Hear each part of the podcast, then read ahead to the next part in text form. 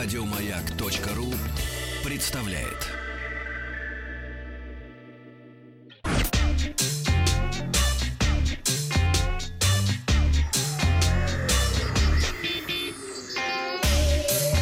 Страна транзистория. Доброе утро. Новости высоких технологий. И сначала голосование вчерашнее. Э, У нас э, была новость о том, что, в общем-то, Facebook сливал э, данные, как и все остальные компании. А Microsoft вообще сейчас это дело официально, так сказать, утвердила. Сказали, да, мы вот вносим в пункт договора, который вы будете подписывать, то, что мы будем вас слушать. Спросили, как вы относитесь к утечке своих данных, и свой вариант оставило 5%, не пользуюсь социальными сетями, а 5,5% ответило, 26% принимает меры, чтобы данные не утекали, и есть другие поводы для переживаний, это большинство, их не волнует утечка данных, 62% наших слушателей. Ну и сегодня в выпуске решена судьба 5G в России. Есть ли будущее у сгибаемых смартфонов? Huawei и Яндекс делают карты, подростки узнают новости соцсетей, а у игры Metro Exodus будет продолжение. Главной на этой неделе была новость э, о судьбе сетей 5G в России. Несколько раз менялись показания того, на каких частотах будет развивать 5G. Ну и, в общем-то, наверное, такая точка этой истории. Президент России Владимир Путин согласился с доводами Совета Безопасности Российской Федерации и оставил за военными диапазон 3,4-3,8 ГГц, в которых планировалось как раз разворачивать сети мобильной связи пятого поколения. В письме Совета Безопасности названо невозможным совместное использование диапазона гражданскими операторами и Минобороны с Роскосмосом. Президент подкрепил документ резолюции согласен. Таким образом, частоты 3,4-3,8 ГГц остаются недоступными отечественным поставщикам связи. А, ну и операторы могут оказаться в той ситуации, когда им придется строить э, сеть пятого поколения в экзотическом диапазоне, это 4 4,499 ГГц. Ну и специалисты говорят, что технически э, можно, конечно, эксплуатировать, проблем здесь никаких нету.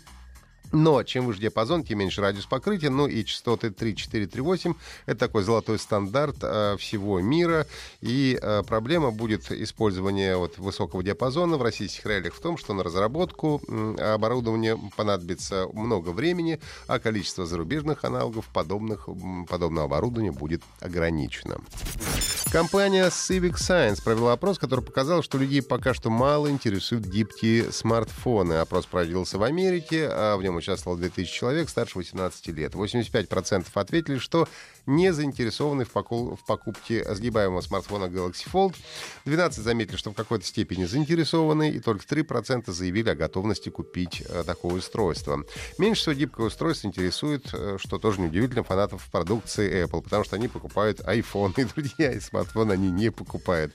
Также э, в ходе опроса обнаружилось, что женщинам складные смартфоны вообще интересны меньше, чем мужчинам. 38% женщин и 62% мужчин. Я напомню, что Samsung отложил выпуск Galaxy Fold из-за обнаружившихся проблем. Ну а Huawei буквально вчера сообщил, что дебют сгибаемого Mate X состоится только в ноябре. Но при этом, по прогнозу аналитического агентства IHS Market, ждать захвата рынка устройствами с гибкими экранами осталось совсем недолго. Ожидается, что к 2024 году количество их отгрузок достигнет 50 миллионов единиц. Компания Huawei выступила с официальным заявлением о запуске собственного картографического сервиса уже в октябре этого года. Сервис пока что э, называется MapKit, э, будет развиваться в партнерстве с российским Яндексом, ну и американским Booking Holdings. Он будет подключаться к местным картографическим службам и будет охватывать 150 стран и регионов с поддержкой 40 языков интерфейса. MapKit будет включать информацию о дорожном трафике в режиме реального времени, навигационную систему и функции дополненной реальности. Ну и по данным представителей компании, функцию геолокации с использованием картографических сервисов сейчас используют более 50% мобильных приложений. Также представители компании отметили, что речь идет не о готовом приложении, то есть своих они карт делать не будут. Будет предполагаться, что готовые решения на базе MapKit будут разрабатывать э, партнеры компании и какие-то сторонние фирмы.